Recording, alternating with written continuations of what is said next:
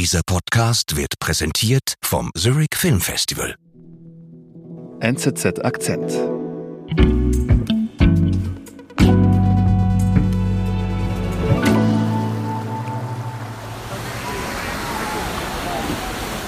Matthias, wo bist du denn da gerade unterwegs? Ja, ich bin in München, mitten in der Innenstadt. Mhm. Gleich beim Eingang zum englischen Garten, da fließt der Eisbach. Mhm. Direkt neben der Straße gibt es da eine Welle, eine Surfwelle. Rundherum stehen Zuschauer, Touristen, filmen mit ihren Handys. Äh, Studenten trinken da ihr erstes Bier, denn es ist Freitagnachmittag, Ende Mai. Das Wochenende fängt gerade an. Und am Eisbach tummeln sich etliche Surfer. Ich muss sagen, ich, kenne diese Gegend sehr gut, weil ich bin dort in der Nähe aufgewachsen. Deswegen Eisbach Surfwelle, das ist so ja, für die Surfer so the place to be und eine absolute Touristenattraktion. Ich glaube, das steht sogar nicht im Reiseführer drin mittlerweile. Ja, genau, das ist so. Also das ist der Surfspot in München. Aber wer hier surft, der muss schon etwas können, denn mhm. es ist sehr gefährlich hier zu surfen. Und wenn ich da so zuschaue, sieht man links und rechts am Ufer des Bachs sieht man Warteschlangen von Surfern, die sich da anstellen. Mhm. Und jetzt steigt da Ben Neumann auf sein Surfbrett. Er ist 18 Jahre alt, trägt einen schwarzen Neoprenanzug, ein neongelbes T-Shirt, einen Helm. Was aber vielen Leuten hier gar nicht auffällt, Ben Neumann ist blind. Seit er ein kleiner Junge war, ist Ben Neumann blind. Heute surft er auf der ganzen Welt. Sportredaktor Matthias Venetz hat Ben in München beim Surfen getroffen. Ich bin Sebastian Panholzer. Matthias, du hast es eben gerade gesagt, der Eisbach, der ist nichts für Anfänger. Aber Ben, der ist blind und surft dort. Wie geht das? Ja, das habe ich mich auch gefragt, als ich zum ersten Mal von ihm gehört habe. Deshalb habe ich mir gesagt, ich kontaktiere ihn und fahre nach München und schaue mir das an. Und ich habe dann Ben und seinen Vater Peter dort getroffen am Eisbach, habe ihnen zugeschaut, wie sie da gesurft sind und bin dann später mit ihnen in eine Bar und habe mir ihre Geschichte angehört. Ein Eiste? Zwei Eis. Zwei Eis. Und was hat Ben dir da erzählt? Ja, Ben hat mir erzählt, wie er zum Surfen gekommen ist und wie er erblindet ist. Initial war das für meine Eltern viel schwieriger, das zu verarbeiten, als es das jetzt für mich ist. Es war nämlich so, dass er mit sechs Jahren mit seinen Eltern zu einer Routineuntersuchung ging beim Arzt und ja, diese Routineuntersuchung hat sein Leben verändert, mhm. weil der Arzt hat ihm mitgeteilt, dass er unter einem Gendefekt leidet und es war klar, er würde erblinden. Das war aber für seine Eltern, die ihn begleitet haben, ein größerer Schock als, als für Ben selber.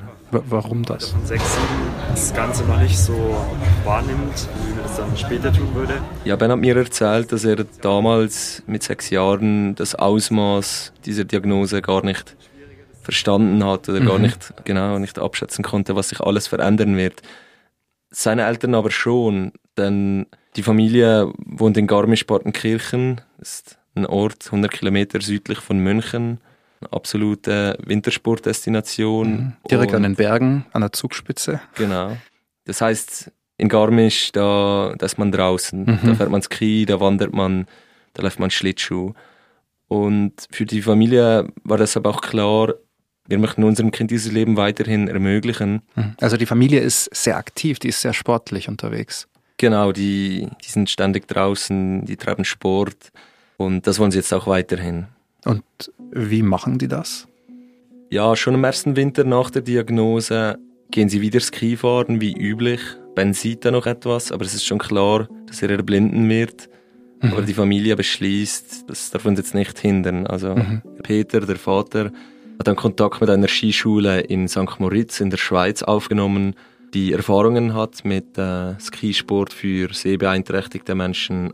Und die haben ihm erzählt, schau, es gibt da Funkgeräte und über Headsets kann man da einiges tun. Mhm. Und Ben hat mir dann erzählt, dass sein Vater ein Funkgerät gegeben hat, selber auch eins mitgenommen hat. Und dann ist er vorausgefahren, Ben, und sein Vater hat ihn dann per Funk hinten vor Hindernissen oder Steilhängen mhm. und so weiter gewarnt. Also beim Skifahren meinst du jetzt? Genau. genau. Oh wow, also ich finde, da, da braucht es mega viel Mut dazu, sich blind auf Skier zu stellen. Ich meine, es braucht schon genug Mut, sich sehenden Auges dort den, den Abhang runterzustürzen, aber blind ist es schon sehr mutig, oder? Ja, absolut. Als ich mir so einen Eindruck von, von Ben gemacht habe, konnte ich dann feststellen, dass er einfach ein sehr neugieriger Mensch, sehr selbstständig. Aber ich war doch auch überrascht, weil er kam mir nicht vor wie, wie so ein Draufgänger-Typ. Mhm. Aber funktioniert es dann über Funkgerät, so wie es Ben und sein Vater auf, ausprobiert haben? Klappt das? Ja, das funktioniert gut und das funktioniert auch so gut, dass die Familie dieses System jetzt eigentlich weiter anwendet. Also mhm. die Jahre vergehen und als er 13 ist, macht die Familie dann einen Ausflug in eine Erlebnisarena in München. Das heißt, und was ist Erlebnisarena? Ja, das ist ein Ort, wo man klettern kann, wo Leute hinfahren, um zu surfen auf einer Indoorwelle.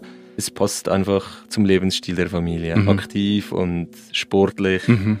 Und nach diesem Ausflug, also Ben geht dahin und hat auch schon gehört, dass man da surfen kann.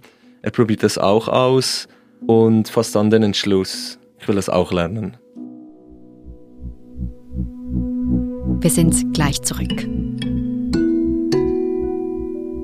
Am 19. Zurich Film Festival sehen Sie die Kino-Highlights der Zukunft als Premieren. In unserem Festivalzelt auf dem Sarsi-Lütte-Platz erwarten Sie zudem ein musikalisches Rahmenprogramm, höchster Kaffeegenuss und exquisite Afterwork-Drinks vom 28. September bis 8. Oktober. Tickets auf zff.com. Cause life is better with movies.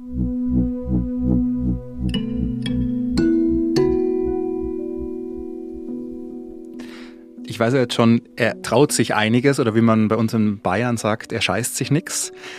Also jetzt lernt er auch surfen, er stellt sich jetzt aufs Brett. Genau, das ist zunächst mal eine Herausforderung, aber nicht nur für Ben, sondern auch für seine Eltern.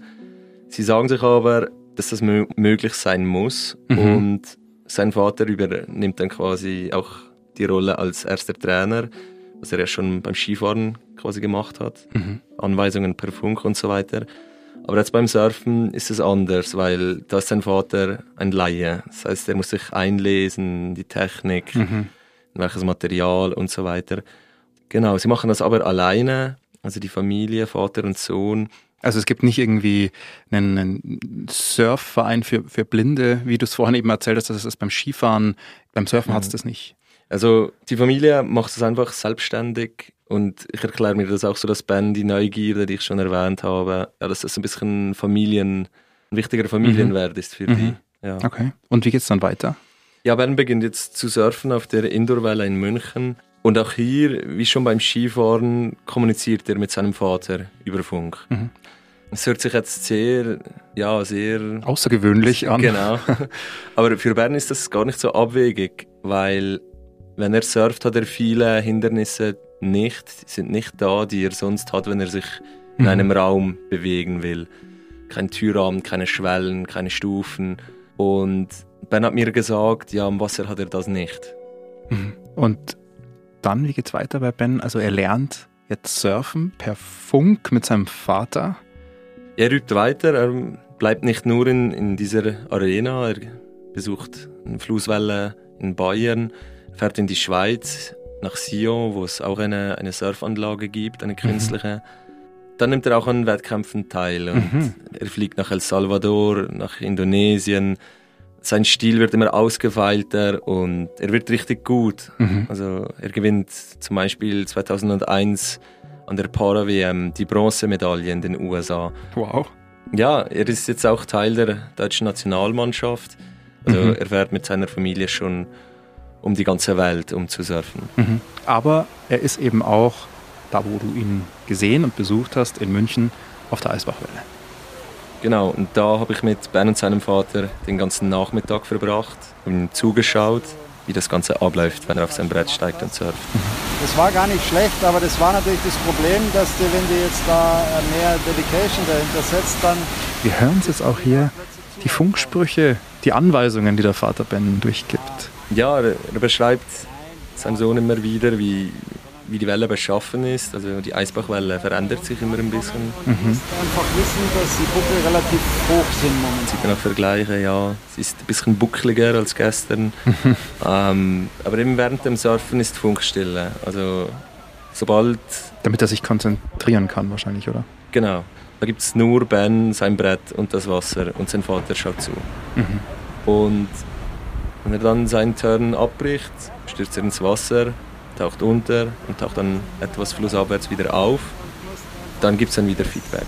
Also dann mhm. geht das Funkgerät quasi wieder an und dann sagt sein Vater, okay, das war, war jetzt zu wenig Dampf oder hat er das einmal auch genannt. Du kannst den Turn, sondern du musst eigentlich mit Dampf fahren. Und. Ben kontert dann und sagt, nein, das ist, das ist das falsche Wort und sie fachsimpeln dann richtig nach jedem mhm. Run. Nein, ja, Dampf ist das falsche Wort. Entschlossenheit. Zwischenzeitlich witzeln sie aber auch. Also es ist, es ist nicht nur eine absolut ernste Angelegenheit, sondern es Nein. macht schon auch, auch Spaß. Es, man merkt, es macht Spaß und irgendwo sind die Grenzen auch fast fließend. Sie machen das sehr schon ernst, aber auch, auch spielerisch, muss mhm. man sagen. Wenn sie damit durch sind, bewegt sich Ben eigentlich sehr selbstständig zurück wieder in die Reihe, steigt an auf eine kleine Mauer und stellt sich an für den nächsten Versuch. Mhm. Also ich kenne diese Stelle, wie gesagt, und ich weiß, es ist jetzt nicht so ungefährlich dort auch sich da, also stellt mir vor, blind sich da anzustellen, weil es eine relativ schmale Mauer, wo du da dich ja, entlang balancierst schon fast. Also ich finde das sehr beeindruckend. Ja, auf jeden Fall. Also wenn man da zuschaut, würde man auch nicht merken, dass Ben nicht sieht. Irgendwo ist der Routine, er kennt die Distanzen, kennt die Hindernisse und ja, das Einzige, was sein Vater ihm eigentlich während diesem Prozess sagt, wo er sich wieder anstellt, ist, ja, das kannst du aufrücken, mhm. noch ein bisschen vorne. Mhm. Du bist Nummer zwei, nochmal, nochmal, nochmal. Ben ist jetzt ähm, 18 Jahre alt, das heißt, er ist jetzt ungefähr seit elf Jahren blind. Die ersten Jahre seines Lebens hat er noch was gesehen. Habt ihr darüber auch gesprochen, wie es denn für ihn ist, blind zu sein? Ja, Ben hat mir erzählt, dass er äh, gar nicht mehr viele Erinnerungen daran hat, wie es, wie es war, als er auch gesehen hat, als er Erinnerungen visuell abgespeichert hat. Mhm. Er weiß eigentlich auch gar nicht mehr richtig, wie seine Eltern aussehen. Und mhm. was ich besonders erstaunlich fand, er träumt auch nicht visuell, sondern verarbeitet in seinen Träumen dann andere Sinneseindrücke. Er sagt aber auch, dass ihm gar nichts fehlt, dass jetzt quasi das Fehlen des Sehsinns in seinem Hirn Platz gemacht hat für anderes, für das Hören, Riechen, Tasten. Mhm. Konkret sieht das dann so aus, dass er beim Surfen extrem stark wahrnimmt, ja, wie das Wasser, wie sich Wassertropfen auf seiner Haut bilden, wie der Wind ihm ins Gesicht bläst und wie mhm. das Surfbrett unter seinen Füßen Geschwindigkeit aufnimmt. Mhm. Deshalb sagt er auch, sei Skifahren und vor allem auch Surfen für ihn viel mehr als Sport. Es sei für ihn auch eine Therapie. Also ein absolut ja, positiver Mensch ist Ben, oder? Ja, so wirkt er auch auf mich. Als ich mich dann mit ihm unterhalten habe nach dem Surfen, habe ich gemerkt, dass ein sehr vielfältig interessierter junger Mann, mhm. der äh, sich mit vielen verschiedenen Dingen beschäftigt und viele Dinge machen will, dass einerseits die Möglichkeit, dass Surfen bei den Paralympischen Spielen 2028 zugelassen wird und sollte das passieren, will er da unbedingt teilnehmen. Dann steht er aber auch kurz davor, sein Abitur abzulegen und beschäftigt sich deshalb auch damit, was er studieren möchte. Er könnte sich da Astrophysik vorstellen, mhm. Psychologie. Wow. Irgendwie fand ich es passend, dass er dann auch gesagt Aha. hat, vielleicht mache ich auch was ganz anderes und werde Mentaltrainer. Mhm. Grundsätzlich sagt er aber auch, wenn jetzt irgendetwas davon nicht möglich sein sollte, wenn er jetzt nicht Astrophysik oder Psychologie studieren kann, dann sei das nicht wirklich ein Problem für ihn. Also er hat gesagt, er würde damit nicht hadern. Das liegt daran, dass er sehr früh lernen durfte, dass das Leben sich nicht an Pläne hält und dass man immer eher die Möglichkeit sehen soll und nicht die Einschränkung.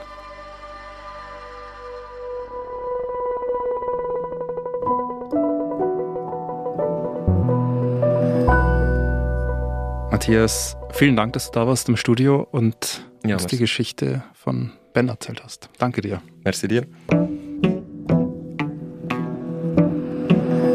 Das war unser Akzent. Produzentin dieser Folge ist Alice Grandchamp. Ich bin Sebastian Panholzer. Und wenn du tiefer eintauchen möchtest in die wichtigsten Themen unserer Zeit, dann hol dir dein NZZ-Probeabo für drei Monate zum Preis von einem. Jetzt unter nzz.ch/akzentabo. Bis bald.